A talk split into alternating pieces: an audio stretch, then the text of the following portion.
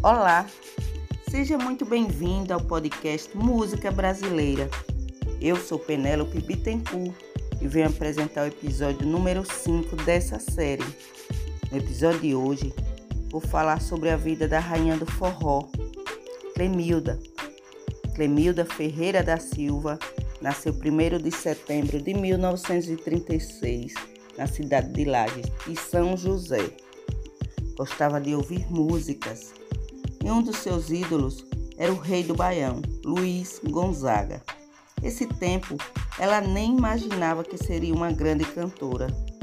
Determinada e cheia de sonhos em dar uma vida melhor para sua família, ela resolveu ir para Rio de Janeiro. Na cidade maravilhosa, ela começou a trabalhar e perto do seu trabalho tinha uma rádio, Marinque Veiga. Ela viu de perto Luiz Gonzaga, Genival Lacerda, Jackson do Pandeiro, entre outros. Clemilda conheceu Gerson Filho, que tocava oito baixos. Ele era contratado pela emissora. Gerson Filho, com sua experiência, logo percebeu o talento de Clemilda, que ela seria uma grande cantora. Nos anos 60, o diretor da emissora perguntou se ela cantava forró e a chamou para o palco. Ela cantou divinamente bem. Em 1964, começou a se dedicar à música, sempre com o olhar de Gerson Filho, a incentivando a jovem Clemilda. A parceria dos dois deu tão certo que se apaixonaram e se casaram. Na semana, Clemilda trabalhava de garçonete. Finais de semana se apresentava com seu esposo Gerson Filho.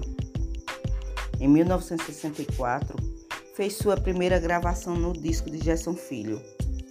Clemilda fez várias participações nos discos de seu marido. E ainda nos anos 60, lançou carreira solo e foi consolidada como a ícone da música nordestina. Clemilda fez tanto sucesso que foi chamada de rainha do forró. Ela foi pioneira na música de duplo sentido, cantou reizado, vaquejada, samba de coco, entre outros. Participou de vários programas de rádio e TV. Os programas Clube do Bolinha e Cassino do Chacrinha, ela era chamada de rainha. E suas participação dava muita audiência. Nos anos 90, com a morte de Gerson Filho, Temiro se afastou um pouco das atividades musicais e se dedicou mais ao programa de rádio e TV. E toda sua carreira foi gravada mais de 30 discos. Conquistou dois discos de ouro e dois de platina.